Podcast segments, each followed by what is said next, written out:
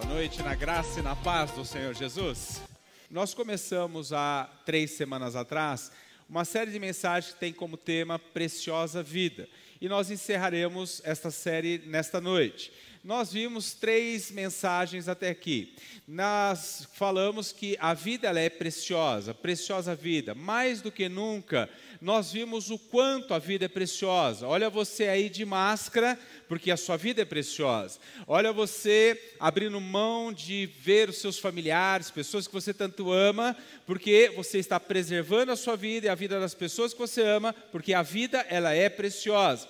E porque a vida ela é preciosa, vimos na primeira mensagem, ela precisa ser vivida de maneira extraordinária.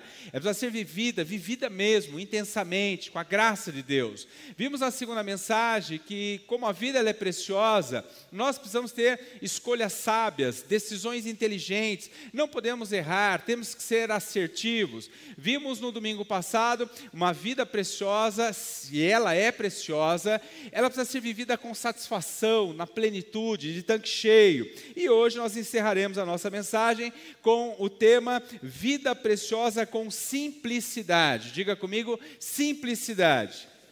A vida é preciosa e por ser tão preciosa, ela precisa ser vivida de maneira simples. Eu não sei se você já viu, mas existem pessoas que são especialistas em complicar, ao invés de simplificar as coisas. Alguém aqui conhece alguém complicado? Eu vou perguntar de novo: alguém aqui conhece alguém complicado? Eu não sei quanto a vocês, eu sei que eu estou olhando para muitas delas e que muitas estão olhando para uma agora. É? A vida, existem pessoas que complicam. E por que, que nós complicamos? Nós temos a tendência de complicar a vida. Por quê? Porque à medida em que a vida cresce, ela se torna mais complexa. E aí nós começamos a complicar. Basta você olhar uma família pequena, uma família de duas pessoas, um casal, ela é menos complexa do que uma família de quatro, cinco, seis pessoas. Basta você pensar um casal, uma família pequena, menos complexo, o casal diz assim: olha, vamos comer fora? Bora. Vamos comer lanche? Bora. Vamos comer uma pizza hoje? Bora. Estamos juntos, vamos lá. Vamos comer a comida japonesa? Oh, demorou, é hoje. Agora pega a mesma situação, uma família de cinco pessoas. Aí alguém diz assim: ó, vamos comer fora hoje? Opa, oh, bora. Vamos comer lanche? Ah, hoje lanche não. Ah, então vamos comer pizza. Pô, mas pizza nós comemos semana passada.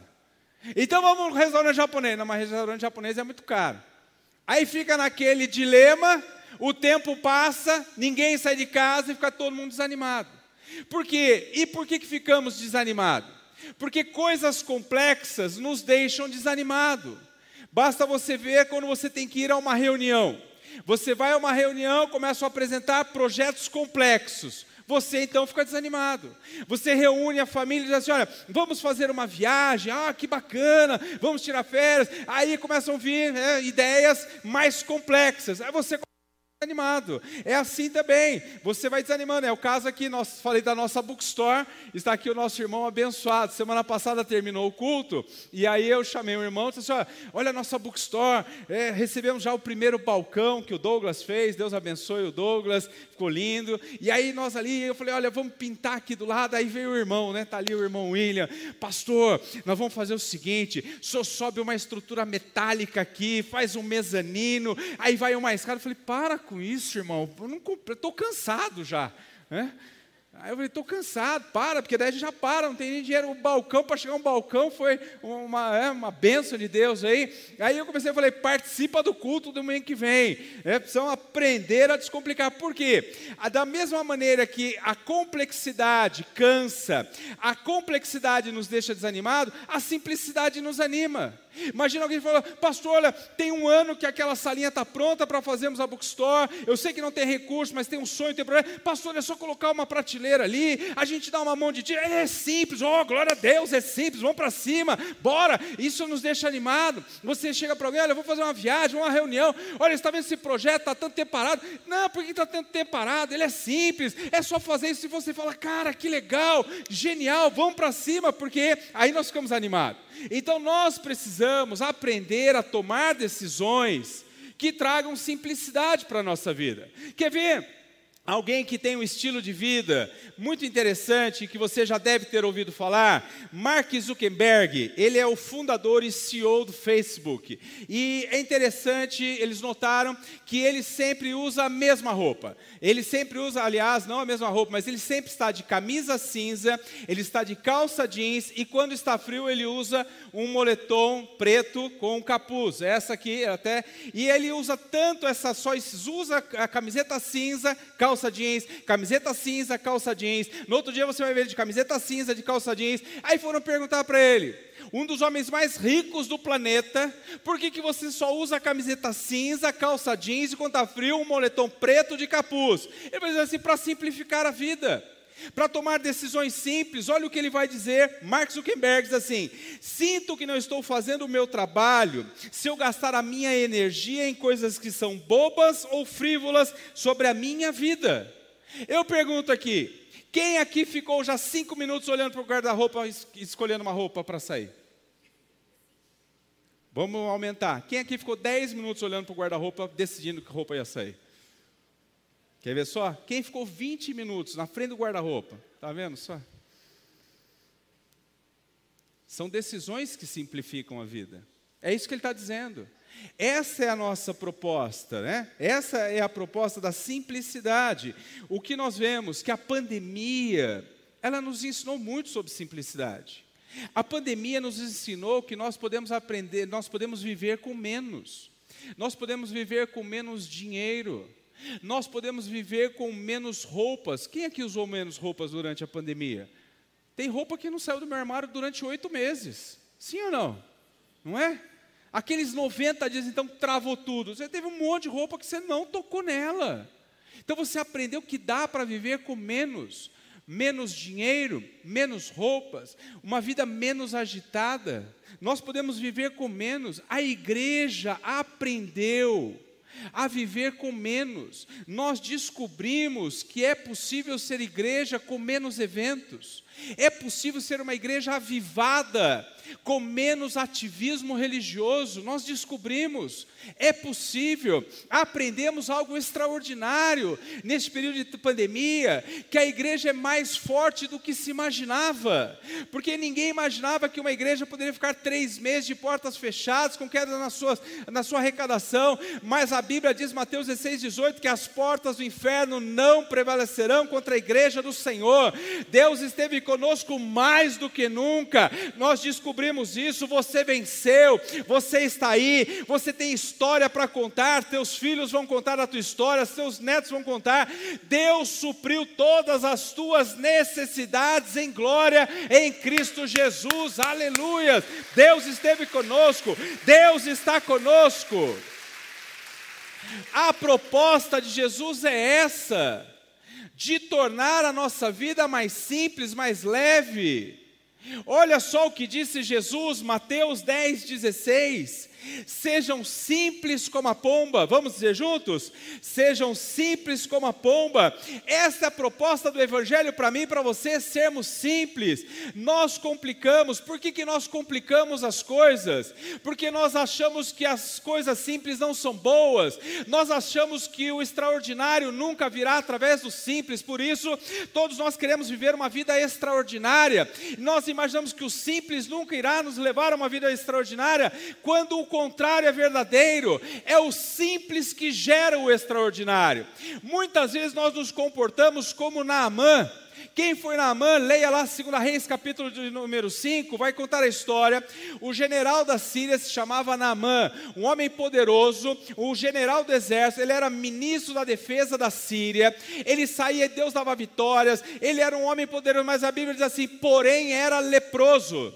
E a Bíblia diz que então a escrava que estava na sua casa, um dia disse assim à mulher de Naamã: Se o meu senhor fosse a Israel procurar o homem de Deus, o profeta Eliseu, este o curaria da lepra. O que Naamã faz? Naamã então vai para Israel, ele prepara uma comitiva, ele separa uma tropa, ele pega os seus cavalos, ele pega várias mulas, ele vai encher, carregar as mulas de presentes para dar para aquele que o curasse, e ele vai, ele vai cheio de expectativa, ele vai viver, ele vai na expectativa viver algo extraordinário.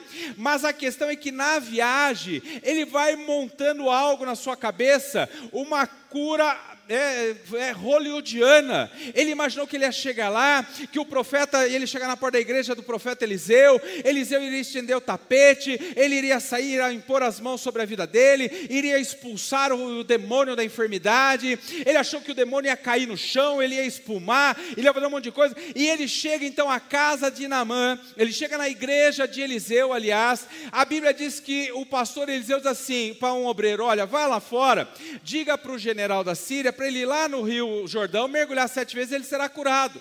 Quando ele ouve isso de um obreiro, quando o pastor Eliseu não o sai para atender, a Bíblia diz que ele fica furioso, ele fica indignado, porque ele queria viver algo extraordinário.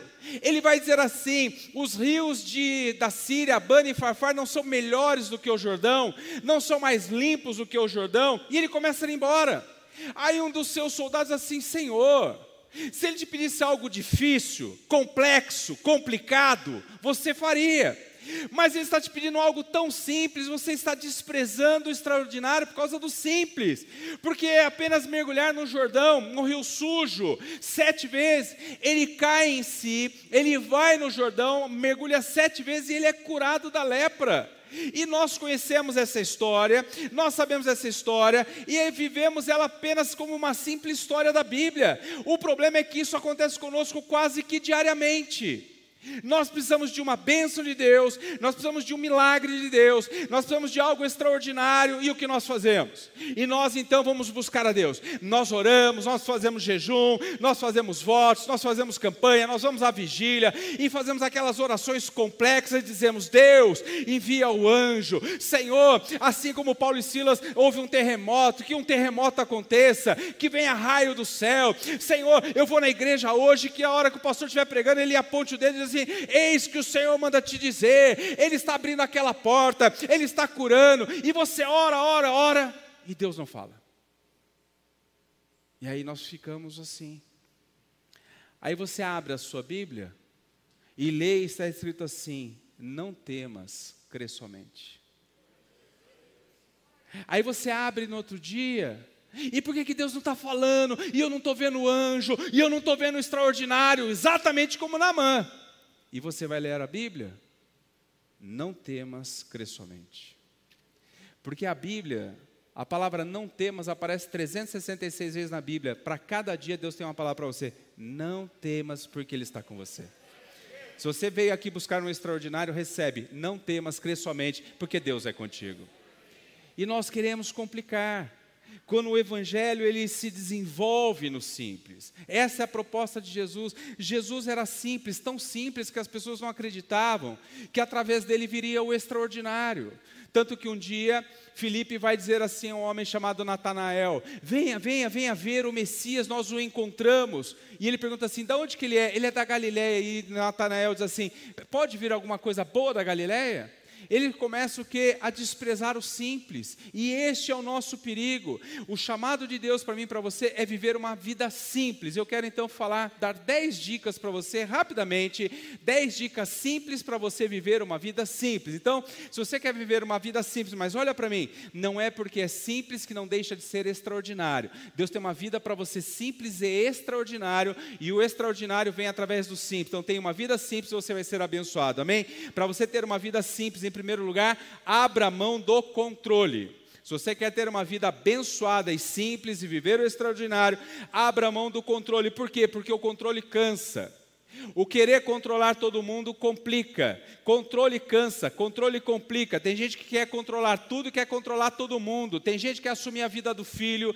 Tem pais que querem assumir a vida da filha. Tem pais que querem, é, tem, querem assumir. A, tem, tem gente que quer assumir a família, quer assumir o pai, quer assumir o irmão, quer assumir a família inteira. Tem gente que quer resolver o problema de todo mundo. Aí ele quer estar no controle de todas as coisas. Já viu?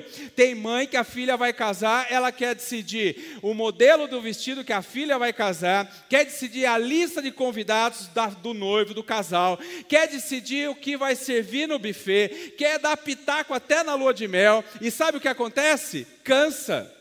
Gera confusão, gera desgaste na família, gera fadiga. A proposta de Deus é a gente entregar o controle na mão de Deus. E nós queremos controlar, controlar nossas vidas, controlar as pessoas que estão ao nosso lado, controlar tudo. Olha o que o Evangelho nos indica, Salmo 37, 5: entrega o seu caminho ao Senhor, confia nele e ele agirá. Vamos dizer juntos? Entregue o seu caminho ao Senhor, confie nele e ele agirá.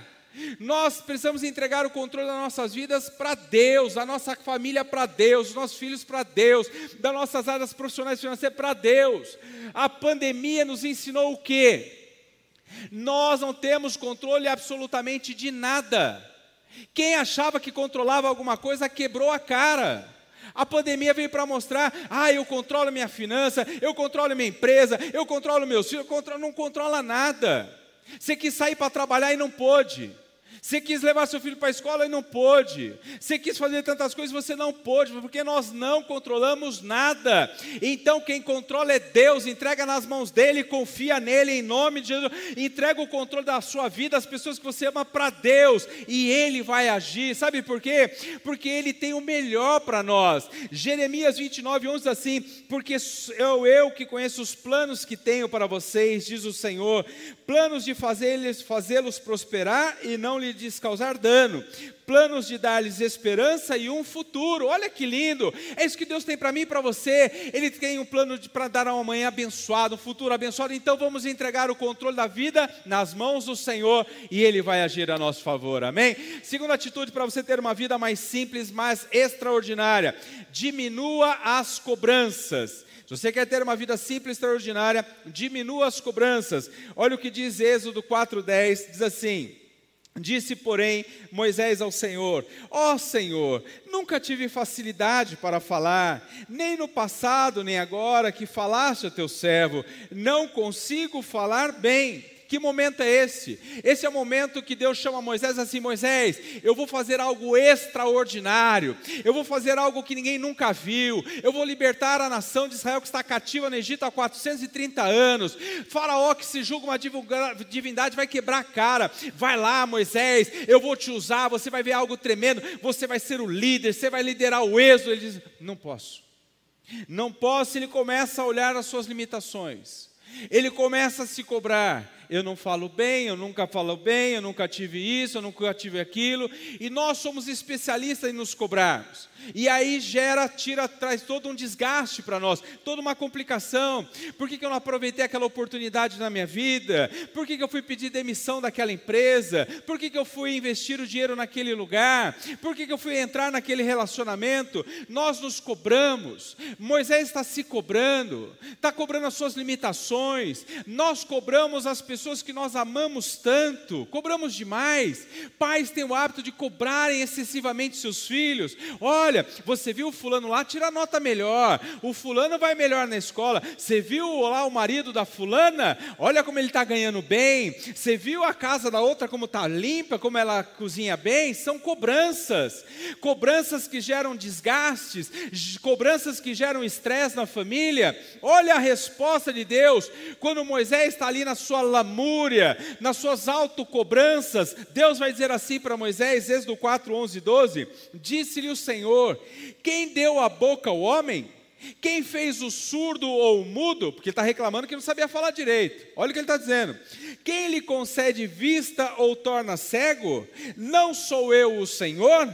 Agora, pois, vá eu estarei com você, ensinando-lhe o que você deve dizer. Meu irmão, sabe o que Deus está dizendo para ele? Não é Moisés a tua capacidade, não é o teu intelecto, não é a tua força, sou eu que sou contigo. Meu irmão, minha irmã, não é você, para de se cobrar. Talvez não tenha tido uma oportunidade na vida, talvez isso, para com isso. Deus é com você, Ele vai com você, Ele vai te levar. Se Deus te colocar em algum lugar, descansa, porque Ele vai te sustentar em nome de Jesus. Olha uma terceira dica dica para você levar uma vida simples: pare de tentar mudar as pessoas. Acho que aqui Deus não está falando nessa noite, né? Pare de tentar mudar as pessoas. É, sabe por quê? Tentar mudar as pessoas desgasta. Tentar mudar as pessoas cansa. Olha o que Paulo vai dizer em Efésios 4, 2. Sejam completamente humildes e dóceis, e sejam pacientes, suportando uns aos outros com amor. Vamos dizer só a parte final juntos? Um, dois, três. Suportando uns aos outros com amor. Nós queremos mudar as pessoas. Nós queremos que as pessoas sejam do jeito que nós somos, do jeito que nós queremos que elas sejam. A proposta do Evangelho aqui está dizendo o seguinte: não é para transformar, é para suportar. Não é para transformar, é para aceitar. Marido quer que a mulher, o marido controlado quer que a mulher seja controlada financeiramente como ele é. A mulher quer que o marido guarde o sapato no guarda-roupa como ela guarda ela toda vez. Nós queremos mudar as pessoas. Pare de tentar mudar as pessoas. Aceite as pessoas como elas são. Jesus vai nos revelar isso. Um dia Jesus vai visitar o seu amigo Lázaro lá em Betânia. Ele chega na casa de Lázaro, estavam lá as suas irmãs, Maria e Marta. Marta estava agitada, arrumando a casa, preparando a refeição para Jesus, e ela estava ali toda preocupada, agitada, enquanto Jesus estava na sala com Maria, e Maria escutando os ensinamentos de Jesus, Jesus falando, de repente Marta fica irritada. Marta vai até Jesus assim: Mestre, Senhor, olha só, Maria não faz nada, Maria só fica te ouvindo, Maria não ajuda, olha quanta coisa na cozinha para fazer, olha o fogão, olha as coisas, e ela estava agitada. O que Jesus está dizendo? Marta está dizendo o quê? Eu quero que Maria seja como eu. Eu quero que Maria seja agitada como eu. Eu quero que Maria seja ágil, faça como eu faço. Jesus diz o quê? Marta, Marta, porque anda ansiosas? Maria escolheu a melhor parte. Jesus não disse que ninguém fez o melhor, ele aceitou as duas. Cada uma era uma pessoa. Marta mais agitada, Maria mais tranquila, mas Jesus amava as duas. Ele aceitou as duas. Então, meu irmão, para de tentar mudar, aceite e seja mais feliz em nome de Jesus. Quarto lugar, para você ter uma vida mais simples, cuide de suas palavras.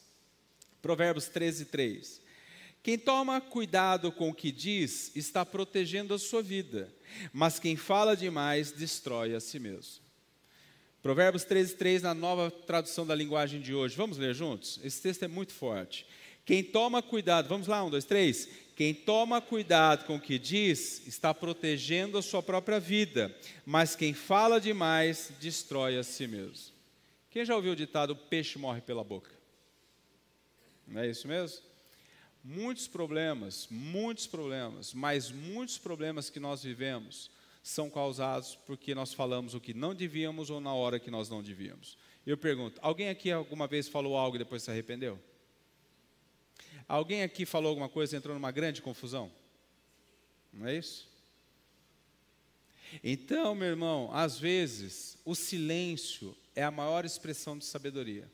Tem vezes que é melhor as pessoas acharem que uma pessoa é idiota e ela ficar quieta do que ela abrir a boca e todo mundo ter certeza que realmente ela é idiota. Não é verdade? Então a gente precisa tomar muito cuidado.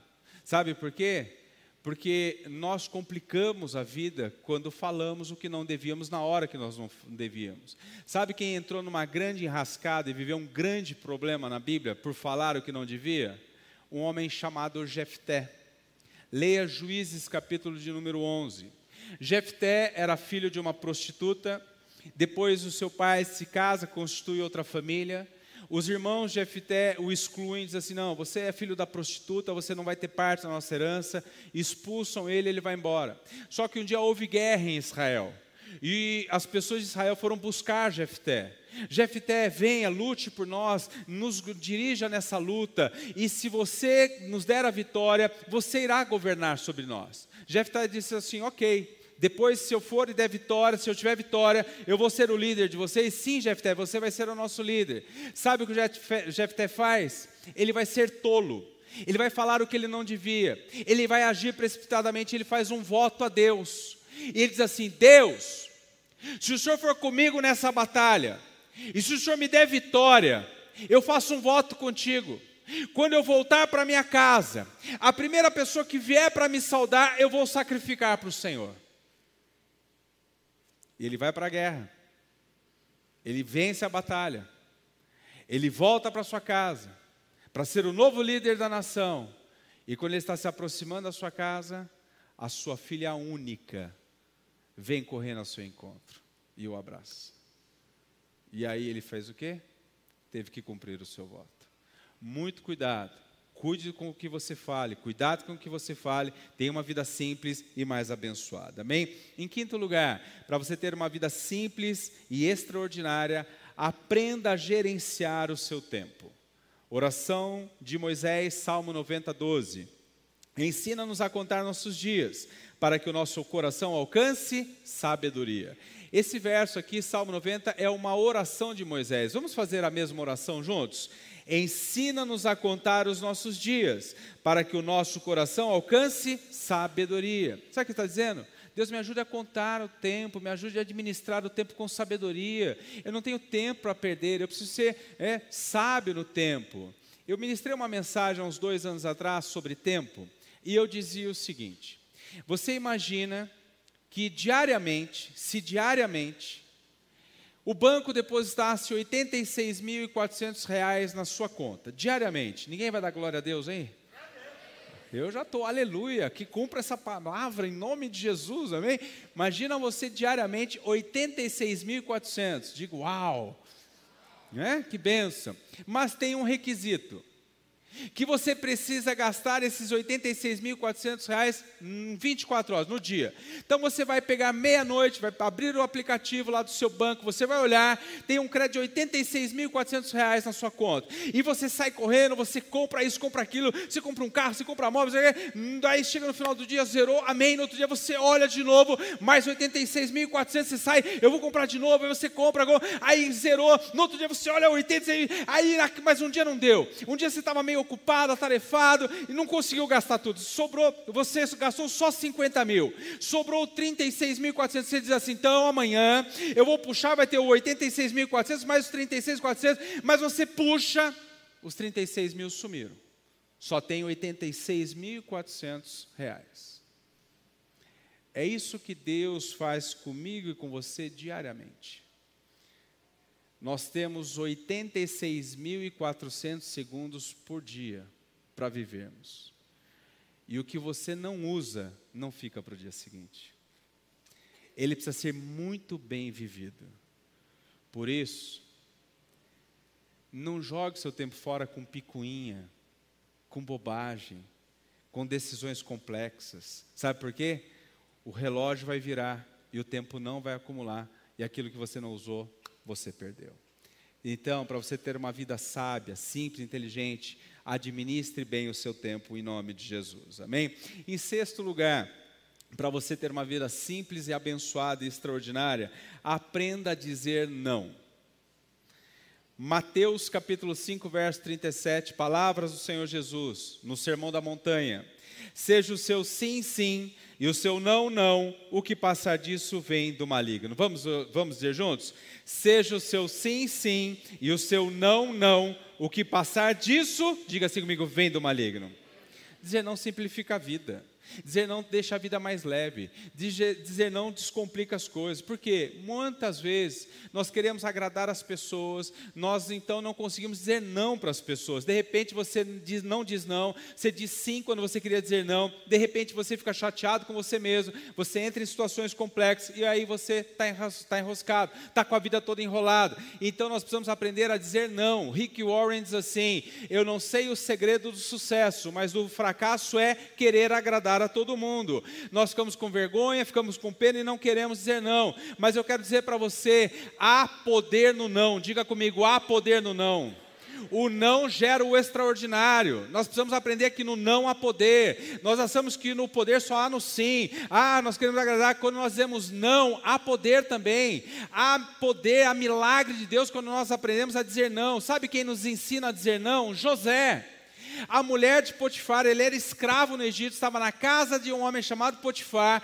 A mulher de Potifar se encanta com ele, ele era um jovem bonito. Ele estava longe da sua casa, longe da sua família, longe do seu povo, longe da, da sua congregação. E agora a mulher de Potifar tentava seduzi-lo diariamente: venha, deite-se comigo. Ele dizia: não deito.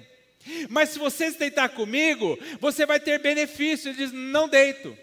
Não, mas se você tiver um caso comigo, eu vou te dar presentes, você vai se destacar, você vai ter uma condição melhor nessa casa. Não deito. E a Bíblia diz que Deus honrou a José pelos nãos que ele ativou na sua vida. Então, meu irmão, aprenda a dizer não. A mesma coisa acontece em Atos dos Apóstolos.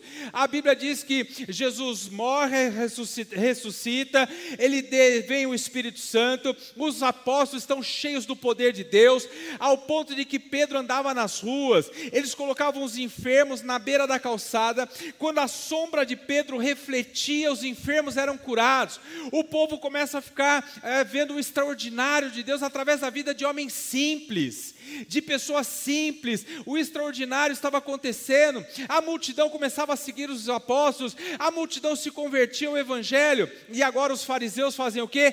Prendem Pedro. Prendem os discípulos, prendem os apóstolos e dizem assim: olha, se vocês falarem desse tal de Jesus, se as pessoas começarem a seguir vocês por causa desse Jesus, nós vamos matar vocês. Nunca mais falem desse nome Jesus. Sabe o que eles respondem? importa obedecer a Deus do que ao homem, nós vamos continuar falando do amor de Deus. E sabe o que aconteceu? Deus os usou poderosamente. Então, meu irmão, minha irmã, aprenda a dizer não, porque há poder no não. Amém? Em sétimo lugar, para você viver uma vida simples e extraordinária, mantenha-se descansado. Êxodo 31, 15. Em seis dias qualquer trabalho poderá ser feito, mas o sétimo dia é o sábado, o dia de descanso. Diga comigo, o dia de descanso. Consagra, consagrado ao Senhor. Diga mais uma vez, dia de descanso. Deus fez o mundo em seis dias e descansou no sétimo dia. Olha para mim. Tem dias que a coisa mais espiritual que você pode fazer na sua vida é descansar. Sabia disso? Então, descanse, tire férias, tenha o seu Shabá né, e descanse. Sabe o que é o dia do descanso? É o dia que você não toma decisões, porque decisões são complexas. Decisões cansam, e aí você então não está no seu Shabá. Então você tem que aprender a viver o seu descanso, ter uma vida. Essa é a proposta de Jesus. Essa é a proposta do Evangelho. Olha o que Jesus vai dizer, Mateus 11, 28 a 30. Jesus vai dizer: Venham a mim, todos que estão cansados, sabe por quê? Uma vida complexa, complicada cansa. Diga assim comigo: uma vida complicada, ela cansa. Sim ou não? Nós vimos até agora. Atitudes complicadas cansam. Olha a proposta de Jesus para mim e para você. Venham a mim, todos estão cansados, sobrecarregados, e eu darei descanso a vocês.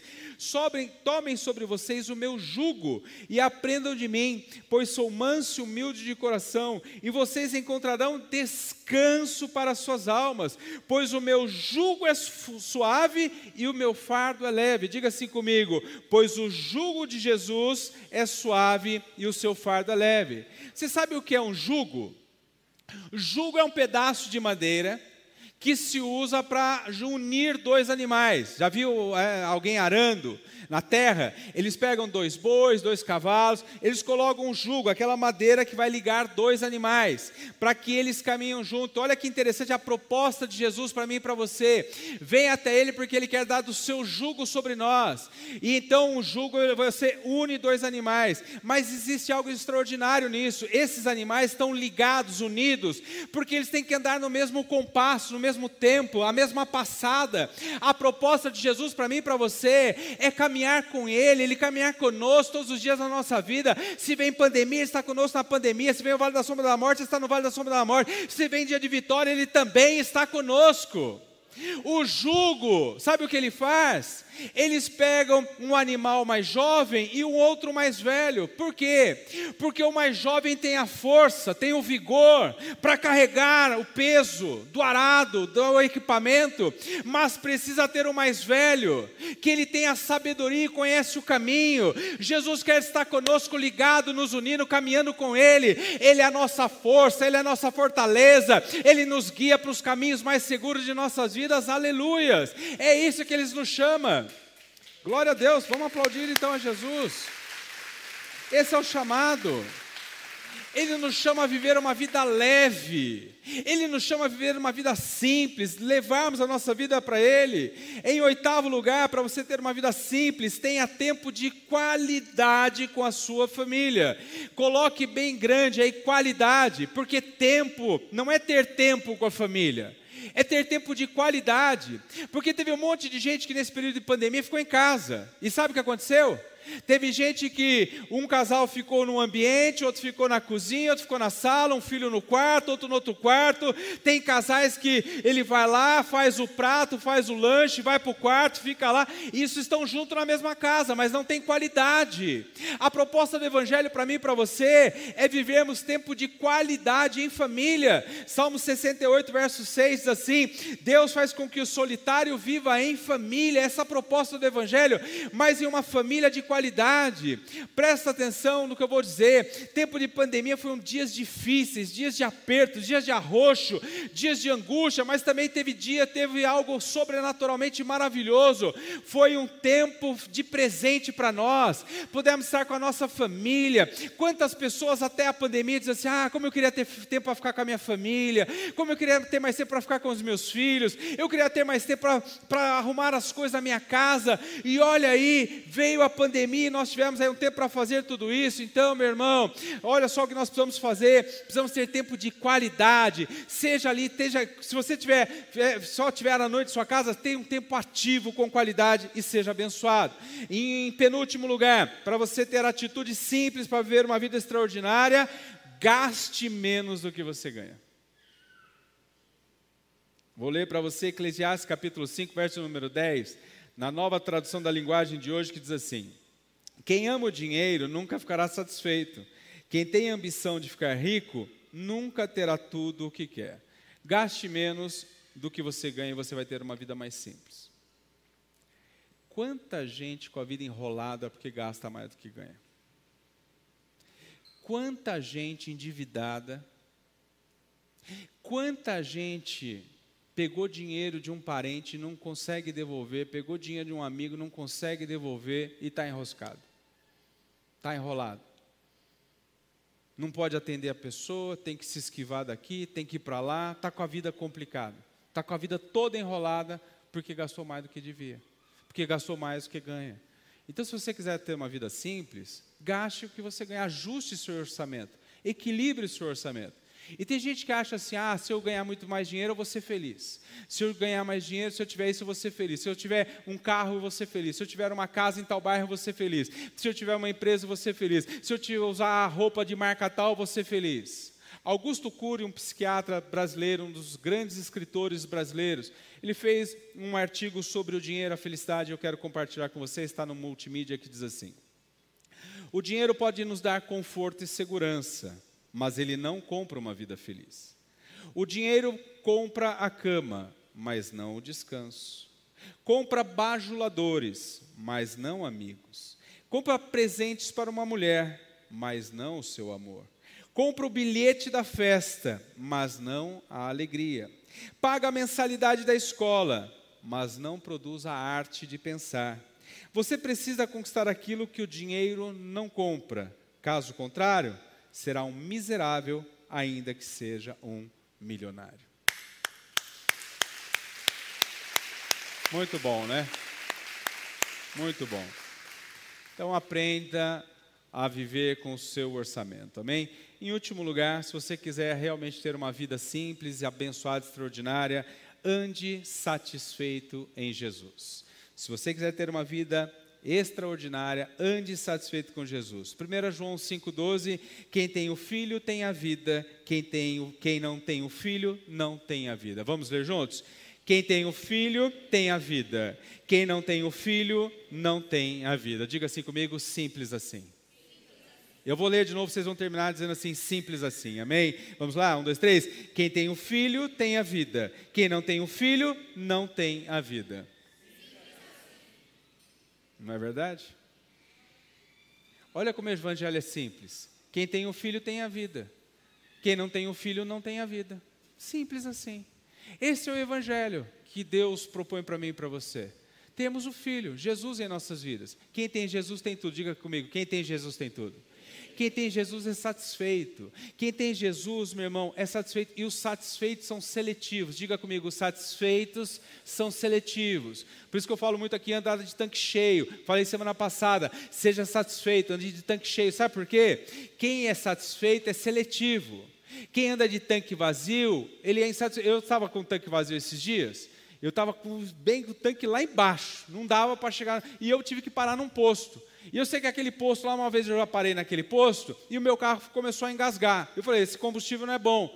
Mas eu estava com o carro tão zerado que eu olhei e não dava para ir muitos quilômetros. Eu tive que parar e colocar ali, sair orando, Deus, repreende o mal, em nome de Jesus. Mas o que? Eu estava de tanque vazio. Quem é de tanque vazio, quem anda de tanque vazio, ele não é seletivo, ele abraça qualquer coisa. Espiritualmente é assim. Tem gente que anda de tanque vazio, ele abraça qualquer fé, ele abraça qualquer oportunidade que o mundo oferece mas quem anda de tanque cheio com Jesus não abraça qualquer fé, não abraça qualquer religião. Quem está de tanque cheio em Jesus não abraça qualquer proposta do diabo. Nós somos cheios em Jesus, satisfeitos em Jesus, pleno em Jesus, aleluia.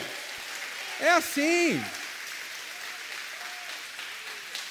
Então, quem tem Jesus tem tudo. Quem tem Jesus anda de tanque cheio, é pleno, é simples assim. Essa é a proposta do Evangelho. Então nós vimos nessa série, meu irmão, minha irmã, que encerramos nessa noite. A vida é preciosa, ela é preciosa demais. Então viva ela de maneira extraordinária, viva ela com sabedoria, seja satisfeito, tenha uma vida simples, porque o extraordinário ele aparece através do simples e Jesus é simples e extraordinário para a glória do Senhor. Amém? Se coloque de pé, vamos orar orar, vamos receber essa palavra no nosso coração.